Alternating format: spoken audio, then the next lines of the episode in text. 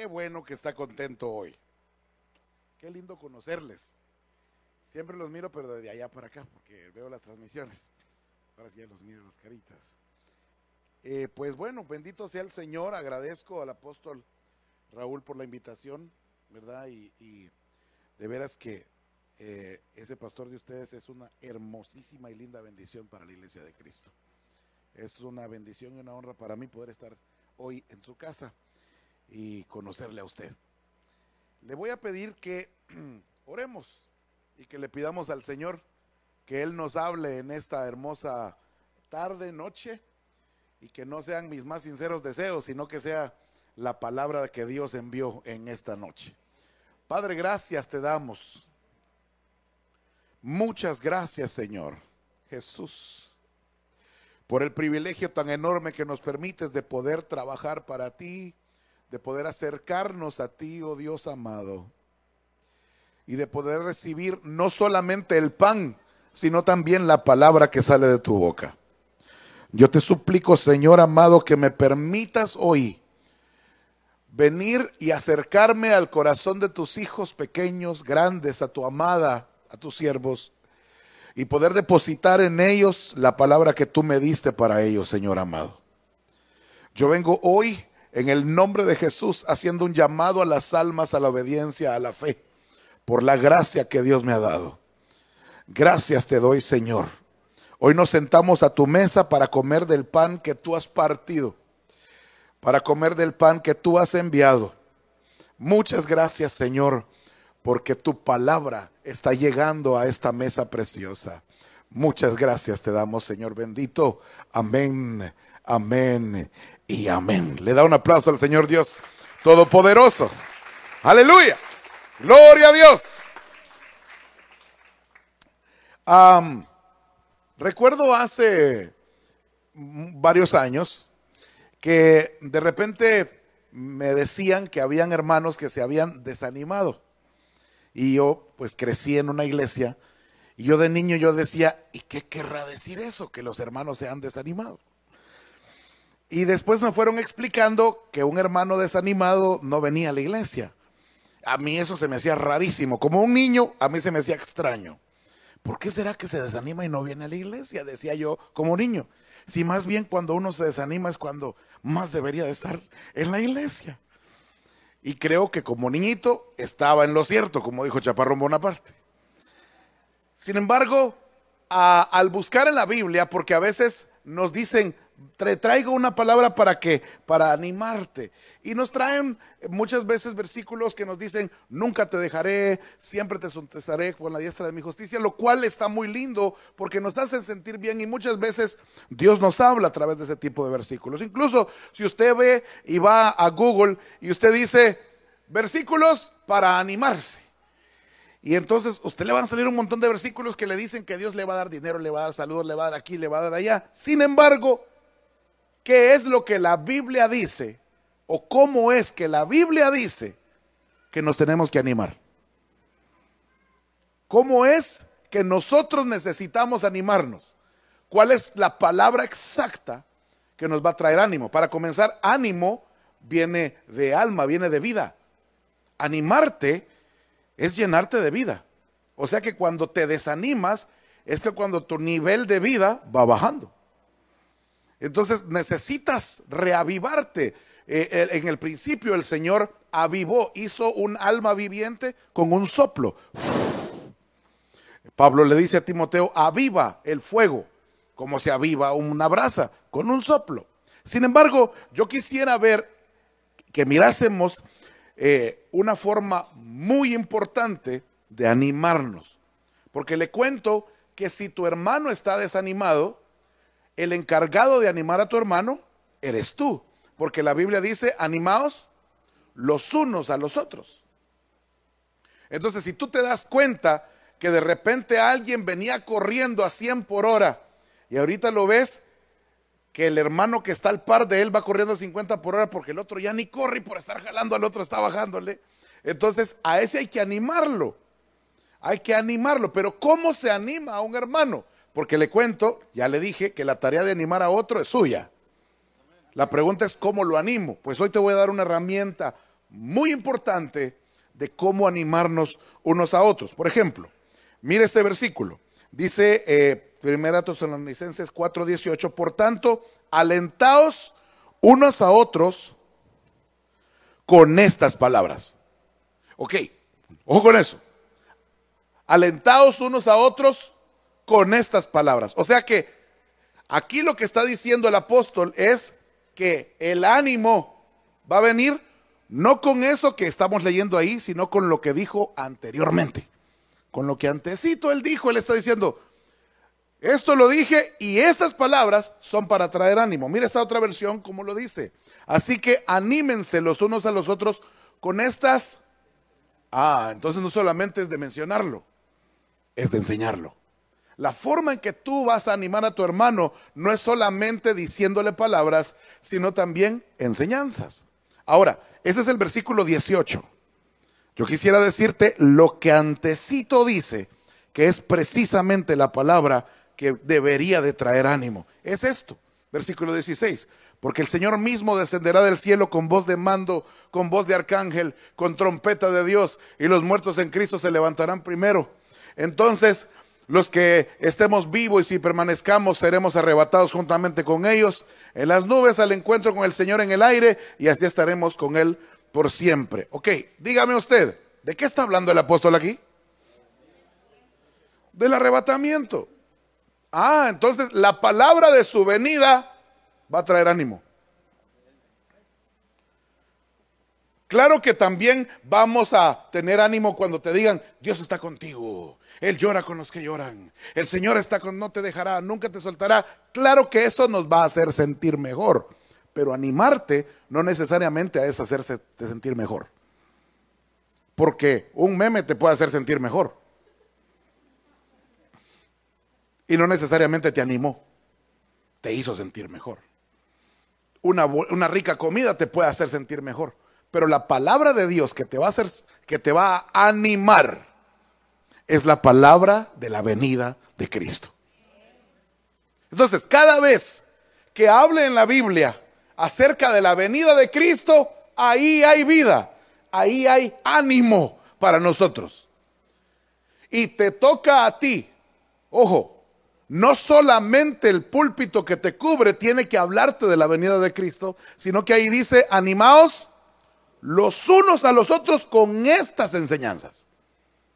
La palabra de la venida de Cristo trae ánimo, trae vida, trae oxígeno a tu vida.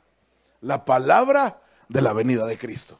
Entonces, mi tema para esta noche, yo quisiera hablarle bajo el tema, el que ha de venir, vendrá anímese, llénese de vida, porque el que ha de venir, vendrá. Ok, entonces, basado en lo que acabo de decir, yo le acabo de decir que donde el Señor diga que Él viene, ahí hay ánimo y ahí hay vida. Vamos a irlo viendo. Mira Apocalipsis 3, 11. He aquí, yo vengo pronto.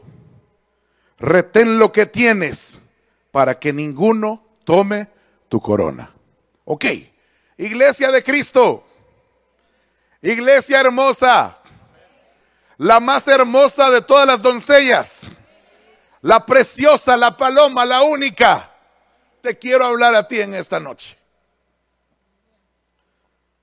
Uno de los problemas más serios que enfrenta la iglesia de Cristo con respecto a la palabra de la venida de Cristo es que muchas veces allá adentro de tu corazón, en lo más profundo y secreto del corazón, existe un pensamiento que te está diciendo, bueno, si es cierto que Cristo viene pronto, pero a mí se me hace que yo, quién sabe que la se irá a ir el hermano fulano y el menga, pero yo, ¿a quién estamos engañando? Yo así de, irme, de irme, de irme, como quien dice que me voy, no creo. Cada vez que digan que Cristo viene pronto, yo voy a aplaudir. Pero de esperar que me voy, no me voy. ¿Estará animado este hermano? O sea, si aquí el apóstol Pablo está diciendo, anímense con estas palabras, lo que está diciendo es, dense en cuenta, háblense los unos a los otros. El Señor no es un perdedor. Si Él te puso enfrente esa meta, es porque en esa meta está tu lugar. Aquel que comenzó la buena obra, Él será fiel en completarla. Usted va a estar preparada, iglesia de Cristo, no solamente por un esfuerzo personal, sino que existe la gracia de Dios que te va a hacer crecer de una manera sobrenatural. Así que avanza, corre, mira hacia la meta. Ahora, hermanas casadas que están en la sala. Santo Dios. Le voy a dar otra oportunidad. Hermanas, hermanas casadas que están en la sala. Ah, eso. ¿Se acuerda usted cómo estaba usted diez días antes de que usted se casara?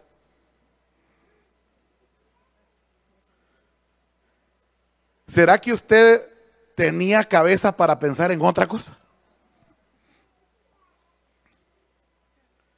¿Será que usted tenía, eh, eh, tenía, eh, todo su día estaba invertido en pensar en qué? En en ese día. Estaba pensando, si está listo aquello, está listo lo otro, tengo que alistar aquello, tengo que llamar aquí, Dios mío, bendito, no está listo tal cosa. Y era una situación pensando en la preparación. Ahora te hago la pregunta, hermanas casadas, diez días antes de tu boda, ¿estabas tú segura de que te ibas a casar? Entonces, ¿cómo debe de estar la novia de Cristo hoy?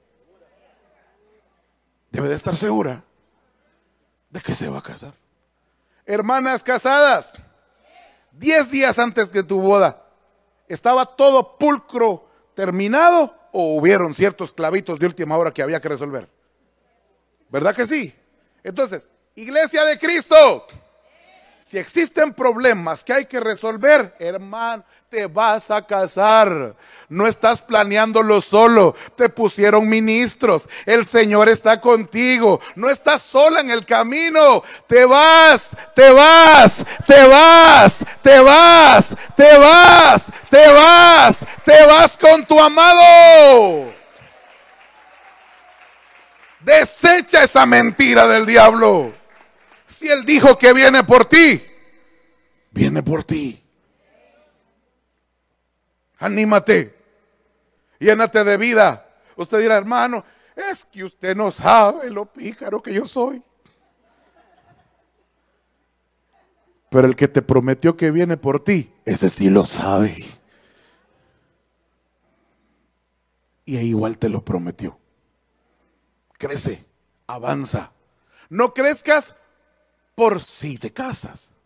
Hermanas casadas, diez días antes de tu boda, ¿estabas yendo a limpiar el salón por si te casabas? ¿O estabas yendo a limpiar ese salón porque te ibas a casar? Entonces, no crezcas por si te casas, iglesia de Cristo. Crece porque te vas a casar. Anímense unos a otros. Ok, Ahora, dicho esto, yo quisiera que mirásemos este parámetro de este versículo 11. He aquí, yo vengo pronto. Tu amado te está diciendo, he aquí, amada mía. Yo vengo, ojo con esa palabra. Y luego dice, retén lo que tienes. ¿Para qué? Para que ninguno tome tu corona. Y entonces uno dice, corona. Bueno, ¿qué coronas serán? ¿Qué corona serán? ¿A qué corona se refiere? Mire eso. Corona incorruptible. Corona de gozo. Corona de justicia. Corona de vida. Corona de gloria. Corona de favores. Corona de misericordias. Hermano, ¿será que tu amado no te ha adornado? Ahí no dice, retén lo que crees que tienes. No, ahí está diciendo retén lo que. O sea, si lo tienes. Ahora, cuando ahí dice corona, esa palabra corona que aparece ahí no es, no se refiere a una corona de rey. Ahí el apóstol Juan, la palabra que escogió poner ahí, se refiere a una corona de, de hojas. Fíjese usted, ¿cómo así corona de hojas? Se refiere a la corona que usaban los griegos, los, atletas griegos a la hora de que habían ganado una carrera. Entonces esa no es una corona de rey, es una corona de victoria. Esas coronas que usted ve ahí, cuando le dice, para que nadie tome tu corona, lo que le está diciendo es para que nadie tome tu victoria. Entonces, si tú tienes una corona incorruptible, eso quiere decir que le ganaste la carrera a la corrupción. Si tú tienes corona de gozo, quiere decir que le ganaste la carrera a la tristeza, a la depresión. Si tienes una corona de justicia, quiere decir que le ganaste la carrera a la injusticia. Mira usted las coronas que tienes. Yo quisiera más o menos rápidamente explicar las, las últimas dos. Dice David, alma mía, Él es el que te corona de favores y de misericordias. Note usted eso. Ahora, ¿qué es eso de corona de favores y misericordias? Vaya, vamos a poner un ejemplo. Voy a meterme con la alabanza porque es el área donde más me, he desarrollado. Imagínese usted que haya venido un hermano y que se presenta con el apóstol y le dice, apóstol Raúl, yo vengo llegando y mire que toco piano, yo no sé cuánta gente, cuánto tiempo se tiene que esperar un músico para tocar en esta iglesia. Y el apóstol guiado por el Señor le dice, vení para acá, papito, aquí está el piano aquí te vas a desarrollar. Aquí vas a servir, aquí vas a entregar tu vida, aquí vas a bendecir a la iglesia de Cristo y aquí vas a hacer una ofrenda a Dios. Así que adelante, papayito. Pero yo acabo de llegar, adelante. Esa fue una corona de favores. Supongamos, supongamos que este hermano la regó. Feo. Hizo un escándalo espantoso y se nos fue de la iglesia. Allá a los dos años como a la una y media de la tarde, aparece aquí en la oficina y le dice, apóstol, yo me porté mal. Yo vengo a pedirle perdón. Estoy consciente de lo malo que hice.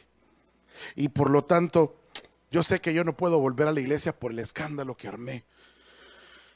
Pero yo quiero que usted le comunique a la iglesia que estoy tan, tan ah, apesarado de lo que pasó y arrepentido. Y pues yo buscaré un lugar donde congregarme, pero mi corazón está aquí. Y el apóstol, guiado por el Señor, lo agarra de la mano y le dice, vení para acá, papadito. Ahí está tu piano. Ahí vas a servir. Ahí te vas a entregar. Ahí vas a buscar de Dios. Ahí vas a hacer una ofrenda para Dios. Esa ya no es corona de favores. Esa es una corona de misericordias. ¿Cuántas coronas de misericordia no llevas, iglesia?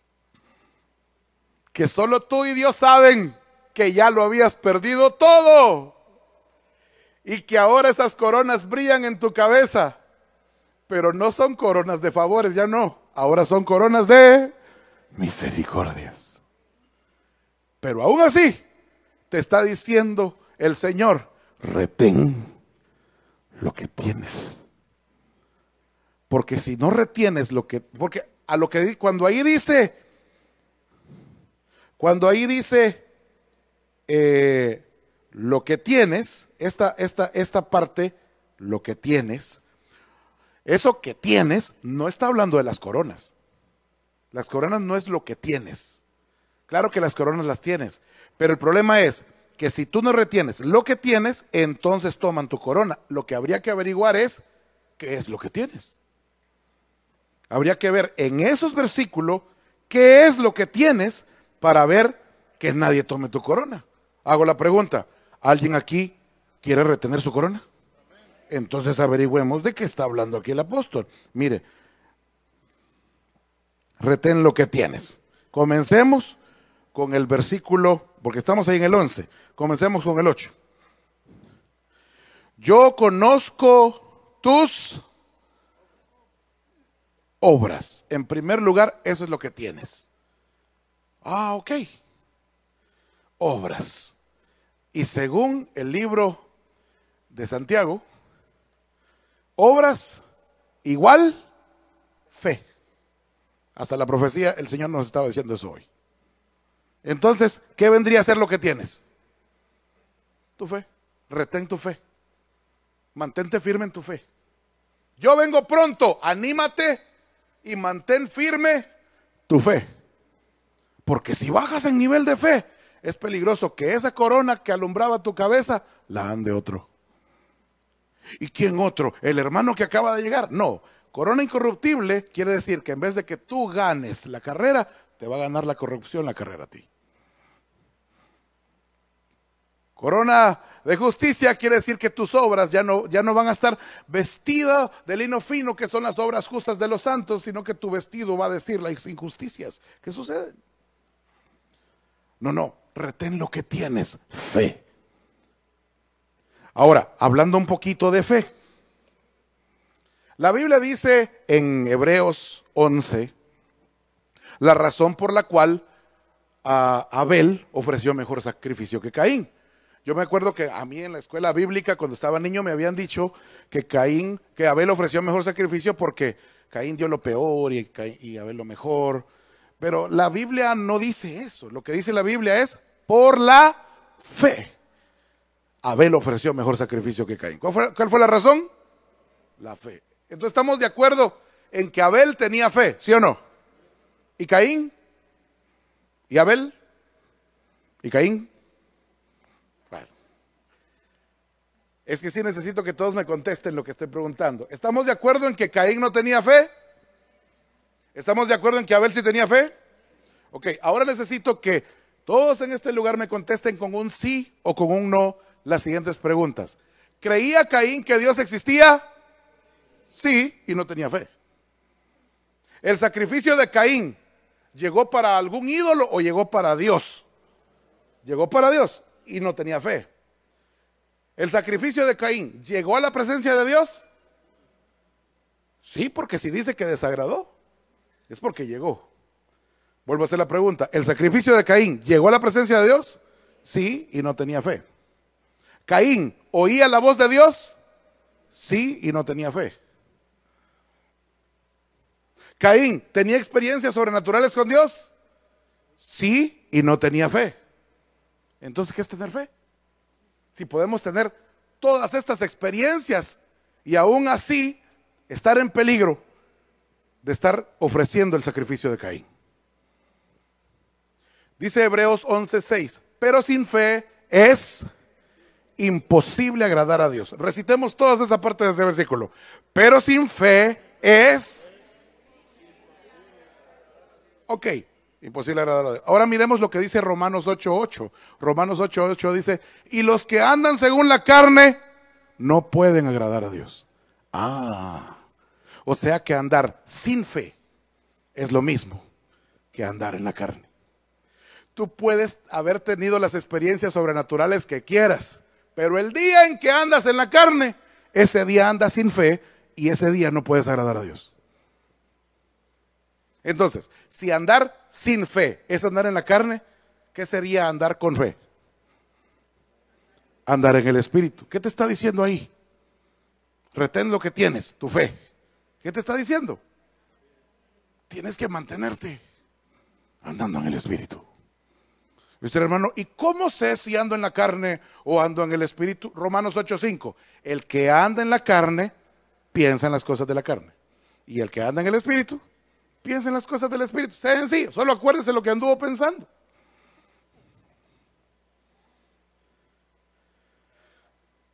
Por muy sobrenatural que haya sido la oración que hiciste ayer, antiero, cuando sea, por mucho que se levanten muertos, si tu pensamiento persevera en las cosas carnales, por definición bíblica, textbook. Aleluya.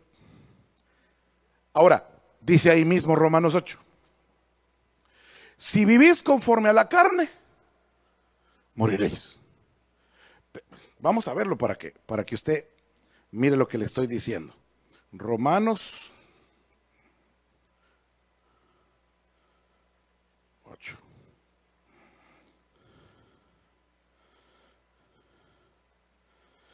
Es el...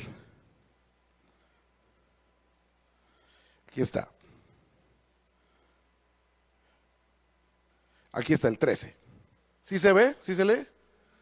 Ah, sí se lee. Ok, dice, si vivís conforme a la carne, moriréis. Mas si por el Espíritu hacéis morir las obras de la carne, viviréis. Ahora, hermanos, ¿cómo sería si pudiéramos escribir eso de una manera poéticamente bonita?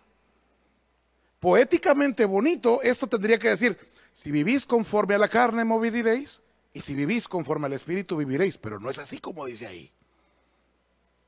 Si se da cuenta, el otro lado de la moneda no es igual, no es completamente eh, igual o, antagónico a la primera parte. Ahí lo que dice es, si vivís conforme a la carne, moriréis.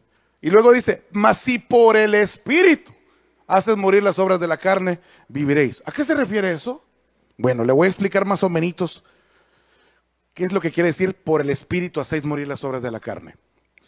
Vengo yo y me dicen, hermano, te toca dirigir. Ese día bajé tres libras porque ayuné una semana antes. Santo, manifiéstate, Señor, bendice a tu congreso.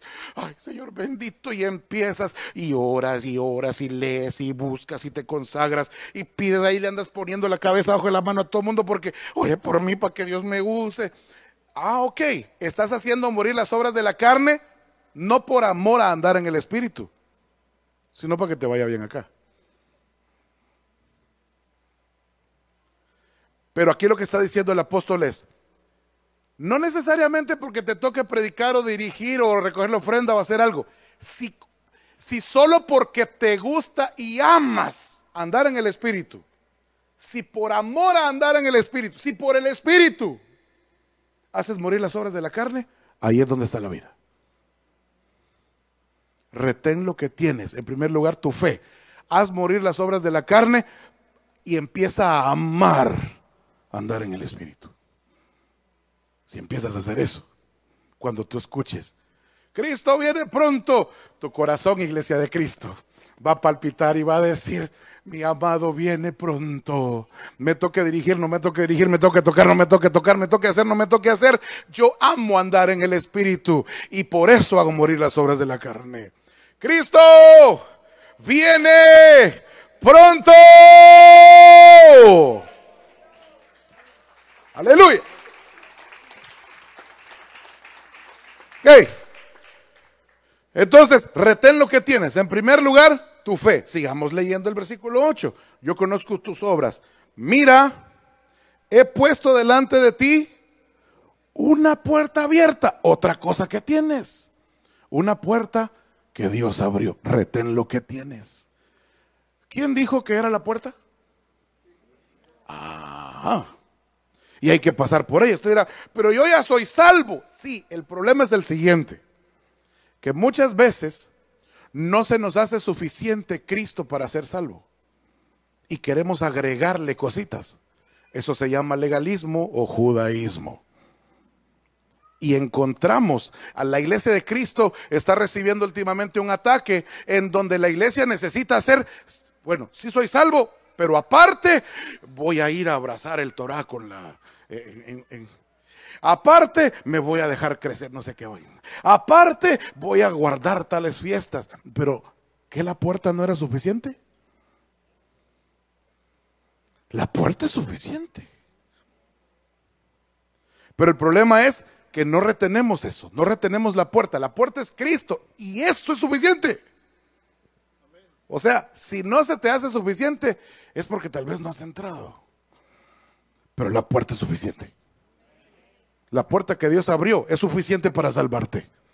No necesitas, no necesitas agregarle otras cosas. Esa, esa, nube que está llegando de polución de la, eh, del judaísmo que está atestando que, eh, que, por cierto, con los últimos sucesos se está, ya se está viendo algo muy serio en donde muchos pastores, por estar orando por Israel, están cayendo en ese judaísmo, como que esto ha venido a, como a, amalgamar bien los que estaban más o menos por ahí, porque es como un jaquemate. No ore por Israel y lo tildan de otra cosa aún. Ore por Israel y existe el, empiezan a, pelear porque según dicen ya encontraron la, calle de los peregrinos en donde iban cantando los, los salmos de ascenso gradual. Y entonces sale diciendo el presidente de Israel, esta es la calle donde nuestros ancestros, judíos y cristianos, juntos entraban al templo a adorar ay, no puedo esperar el día en donde paren estos ataques y puedan venir a esta calle judíos y cristianos juntos a caminarla para poder entrar y adorar. Y ahí tiene un montón de pastores poniendo ese video en, las pantallas y un montón de iglesias aplaudiendo porque están esperando que paren los ataques para ir judíos y cristianos a caminar esa calle y cantar los cánticos de ascenso gradual e ir a adorar al templo. Judaísmo. Pero la puerta es suficiente. Y la puerta es Cristo. Tienes una puerta abierta. No retén lo que tienes, hermano. No menosprecies el hecho de adorar aquí. No es menos que adorar allá. Ay, yo quisiera agarrar un avión e ir a Tierra Santa a poder poner mis rodillas en no sé dónde. No, hermano, tú ya tienes una puerta abierta. No es menos iglesia de Cristo aquí que allá, hermano. Viene el día y la hora es, dijo el Señor, en que ni en este monte ni en aquel templo, sino que el Padre anda buscando los verdaderos adoradores para que le adoren. Donde sea, aquí le vas a adorar en espíritu y en verdad. La puerta está abierta, cruza por ella. Retén lo que tienes. Retén lo que tienes. Y empiezan a vender cosa y media, ¿verdad? Que, goteros con agua de no sé dónde, el río de no sé qué. Retén lo que tienes. Ya la puerta está abierta. El tiempo va avanzando. Sigo viendo qué otra cosa. Y dice, nadie puede cerrar porque tienes, porque tienes un poco de poder. Has guardado mi palabra, esa es otra cosa que tienes. Fidelidad a la palabra. Y alguien dirá, ¿yo? ¿Fidelidad a la palabra, hermano? En Juan 17, cuando el Señor Jesús oró, una de las cosas que le dijo es, Padre bueno, le dijo, los que tú me diste, aquí están. Yo les di mi palabra y han guardado mi palabra, le dice. Hermano, ¿qué es lo que dice el Señor Jesús? Han guardado mi palabra. Y había uno que lo iba a entregar. Había otro que lo iba a negar. Había otro que no le creía nada de lo que decía. Y todos los demás lo iban a abandonar. Y Jesús estaba diciéndole al Padre, han guardado mi palabra. ¿Cómo es eso? Lo que pasa que el Señor Jesús es el intercesor. Él no va a hablar mal de ti delante del Padre. Él ahí habla bien y luego se las arregla contigo en lo que hay que arreglarse. Pero la intercesión delante del Padre está diciendo, mira que ha sido fiel a su palabra. Vaya, se lo voy a probar. ¿Cuántas personas aquí salieron de su trabajo y llegaron a la iglesia? Hermano, ¿usted cree que hay compañeros suyos que piensan que a usted le hace falta algún tornillo por eso?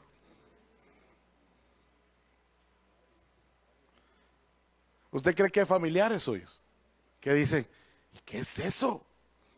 Irse a meter a la iglesia, están cansados. Entonces el Señor ve eso. El Señor ah, posa sus ojos de norte a sur en este lugar y dice, oh, has sido fiel a mi palabra. Retén lo que tienes. Alguien dirá, ¿y yo para qué vengo si me estoy durmiendo? Si de todas maneras, oh, no, no, yo mejor, mejor venir bien y, no estar así. Ay, Dios, de todo el tema, saber que agarré. Yo mejor los viernes ya no ven, ya no vengo. Retén lo que tienes.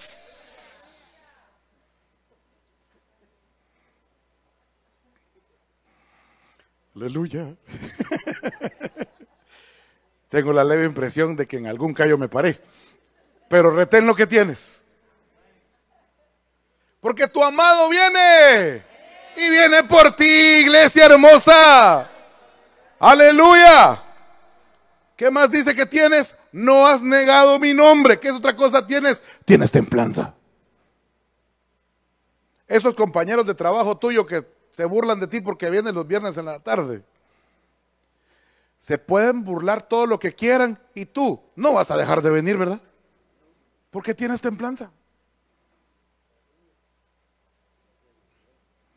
Ya se aburrieron de burlarse, ¿va? y tú aquí, porque estás templado. No has negado mi nombre. Mical le dice a David, como un cualquiera se estaba moviendo el rey, aunque la Biblia no dice que él se, se desvistió, no. Lo que pasa es que él se quitó su traje real y se puso el traje sacerdotal. Ella lo que estaba diciendo es, como un cualquiera, o sea, siendo rey te rebajaste a ser sacerdote menospreció el sacerdocio, como un cualquiera ahí, o sea, como un sacerdotucho ahí. En vez de llegar vestido de rey, como el más importante de todos ellos. No, como cualquiera estaba el otro ahí. Y entonces le dice David, mira mamadita linda. Pero fíjese una cosa, a David, David no estuvo titubeando. David no dudó, no lo vuelvo a hacer, solo porque la otra se burló de él, no. Sino que más bien le dijo, mira mamita, ¿sabes por qué según tú hice el ridículo ahí? Porque Dios tuvo a bien quitar a tu papá y ponerme a mí.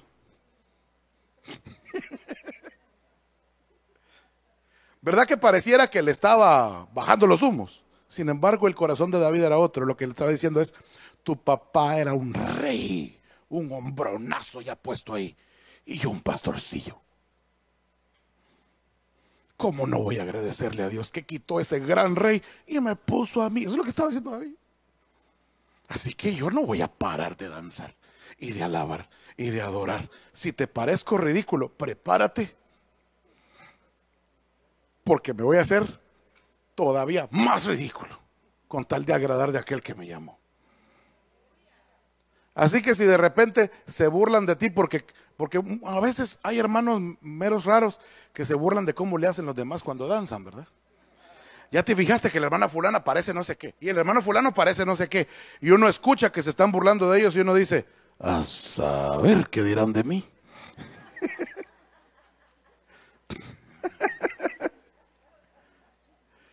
y entonces ya el hermano ya no danza. Pero date cuenta que el que está hablando a través de esa persona es un espíritu de escarnio, que te está latigando y lo que quieres es que dejes de alabarle. Pero tú te le vas a parar enfrente, no al hermanito, sino al espíritu de escarnio, y le vas a decir, espíritu de escarnio, te parezco vil, pero yo danzo porque el Señor tuvo a bien quitar a tu papá Luzbel de ahí y ponerme a mí en la alabanza. Así que yo voy a seguir alabándole en el nombre de Jesús fuera de mi vida. No niegues. Sigue gozándote. Sigue viniendo. Sigue avanzando. Entre paréntesis, le doy un consejito. Hermanos, casados, o padres, o hijos, a la hora de que alguno de sus familiares se porte mal en su casa, no lo latigue con el, con, con, el servicio. Ah, mire, mire cómo se... Y allá bien que cantas, ¿verdad? Mira aquí cómo me estás tratando. No, eso es ser umical, eso es estar... Porque la persona no cree usted que va a decir, tiene razón, voy a cambiar aquí en la casa. Lo que va a decir es, mejor no canto porque me lo van a volver a decir aquí. Eso, eso no viene de Dios, no lo vuelva a hacer. Se lo, se lo pido, por favor de parte del Señor, se lo digo. Cierro paréntesis. Templanza. Se han burlado de ti, aquí estás. Te han pedido de todo y aquí estás. Te la han puesto difícil. Te ha dicho, te voy a dar overtime el viernes. Thank you, but not thank you. Y aquí estás. Sigo adelante.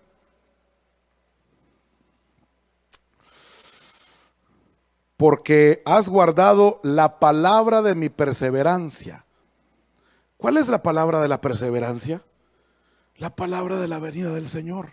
Guardado. La palabra guardado que aparece ahí quiere decir mirar sin dejar de verlo. Obedecer. predicarlo y creerlo. Esos son los significados de esa palabra. Eh, has guardado la palabra de mi perseverancia. Hermano, animémonos unos a otros. Tu amado viene tu amado viene. Y termino con estos pocos versículos. He aquí, yo vengo pronto. Bienaventurado el que guarda la palabra de la profecía de este libro. Usted lo está guardando. Esta bendición es para ti, iglesia de Cristo. Toma esta bendición. Levántate. Dile, amado. El Espíritu y la novia dicen, ven, amado. He aquí yo vengo pronto, mi recompensa está conmigo para recompensar a cada uno según su obra, obra igual fe. Usted está aquí para hacer crecer su fe. Hermano amado, tu recompensa va a ser grande. Anímense unos a otros. Cristo viene pronto. Mantengamos firme la profesión de nuestra fe. ¿Cuál es la profesión de, de nuestra fe? Que Cristo viene.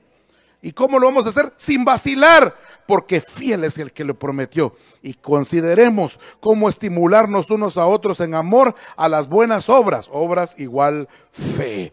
No dejando, ¿cómo lo vamos a lograr? No dejando de congregarnos como algunos tienen como costumbre, sino exhortar. Esa palabra exhortar no quiere decir regañar, exhortar quiere decir animar, exhortándonos unos a otros y mucho más al ver que el día se acerca. En otras palabras, anímense con la palabra de la venida de Cristo. El día escatológico es el día donde más animado tiene que salir usted, porque Cristo viene pronto. Y estando mirando fijamente al cielo mientras él ascendía, aconteció que se presentaron junto a ellos dos varones de vestiduras blancas que les dijeron, varones galileos, ¿Por qué están mirando al cielo? O sea, la forma en que ellos miraban al cielo era así. Ay, se fue. Como que lo habían perdido. No, no, no, momento, le está diciendo. Este mismo Jesús que ha sido tomado de vosotros al cielo, vendrá de la misma manera como le habéis visto ir al cielo. Tu amado viene, iglesia. Porque dentro de muy poco tiempo. Dile a tu alma, dentro de muy poco tiempo. Aleluya, el que ha de venir vendrá y no tardará. Si me ayudan con el piano, mas mi justo, mi justo, mi justo vivirá por la fe, igual obras. Y si retrocede, mi alma no se complacerá en él. Pero nosotros no somos de los que retroceden para perdición, sino de los que tienen fe para preservación del alma. Dígale a tu alma, nosotros no somos de los que retroceden. Dame re mayor. Nosotros no somos de los que retroceden. Póngase de pie.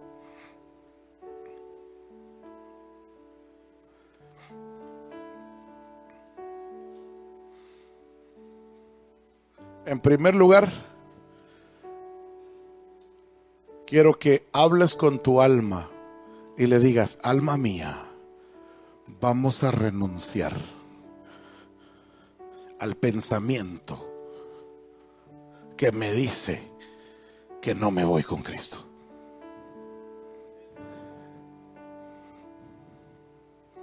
Si Él dijo que viene por mí, es porque viene por mí. Yo renuncio a esa mentira en el nombre de Jesús. Yo me voy con Cristo. Y me voy a preparar. Y voy a renunciar completamente a todo lo que no sea preparación para irme con Cristo. Renuncia. Habla con tu alma y di alma mía, deshazte ya deja de abrazar esa mentira. Me voy con Cristo. Me voy con Cristo.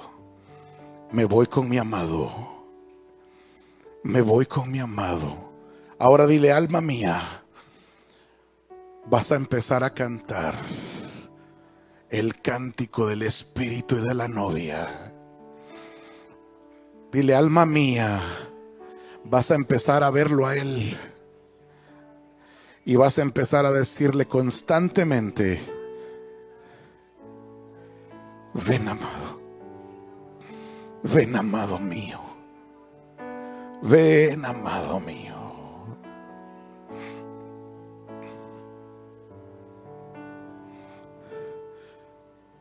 Acércate a tu amado y dile, amado, perdóname por las veces que he andado en la carne. Y dale perdón. Quiero retener lo que tengo. Y que nadie tome mi corona. Voy a andar en el Espíritu. Por amor a andar en el Espíritu. No voy a negar mi fe. No voy a retroceder. Voy a entrar por la puerta hermosa y preciosa, angosta. Tu gracia es suficiente, Señor. Tu gracia es suficiente, Señor. El volverá.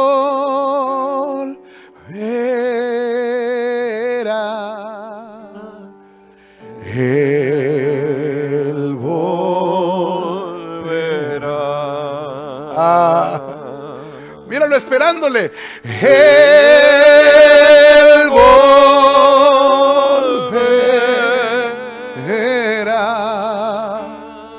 El volver. Anímate, llénate de vida al cantarlo y dilo. El volverá.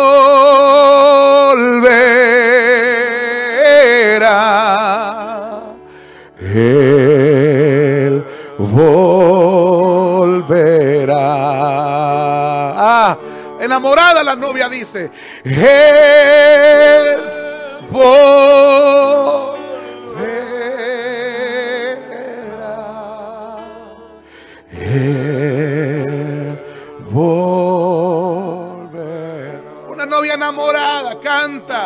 Nuevo dilo.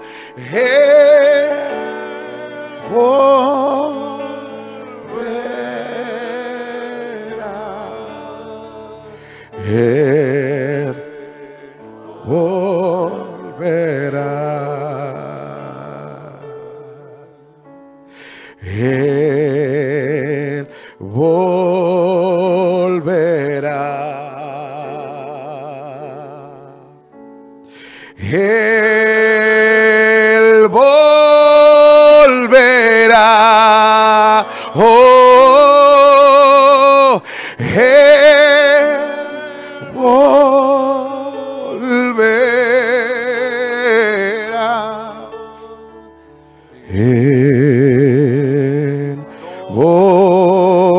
Volverá.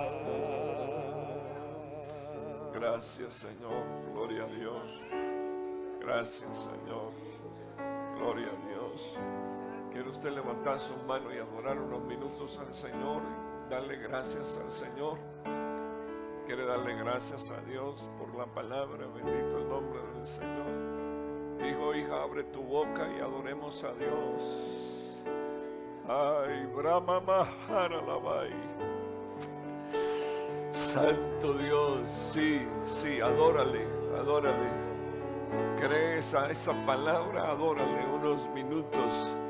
Esa es la iglesia apostólica, la que cree que Él viene. Bendito el nombre del Señor. La iglesia que ama su venida, bendito Dios. La iglesia que le espera, bendito el nombre del Señor. Sí, Jesús. Gracias, Señor. Una vez más. Él volverá.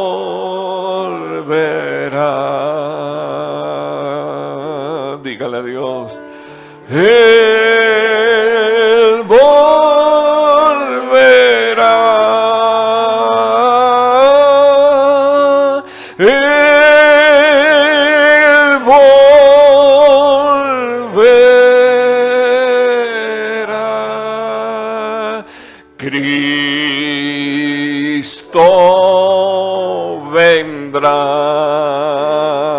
Dígalo una vez más.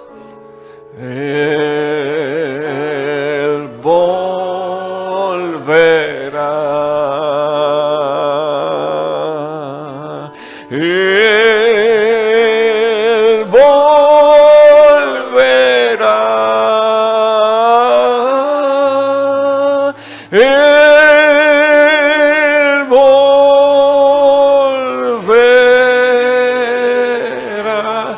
El nombre de Cristo. Cristo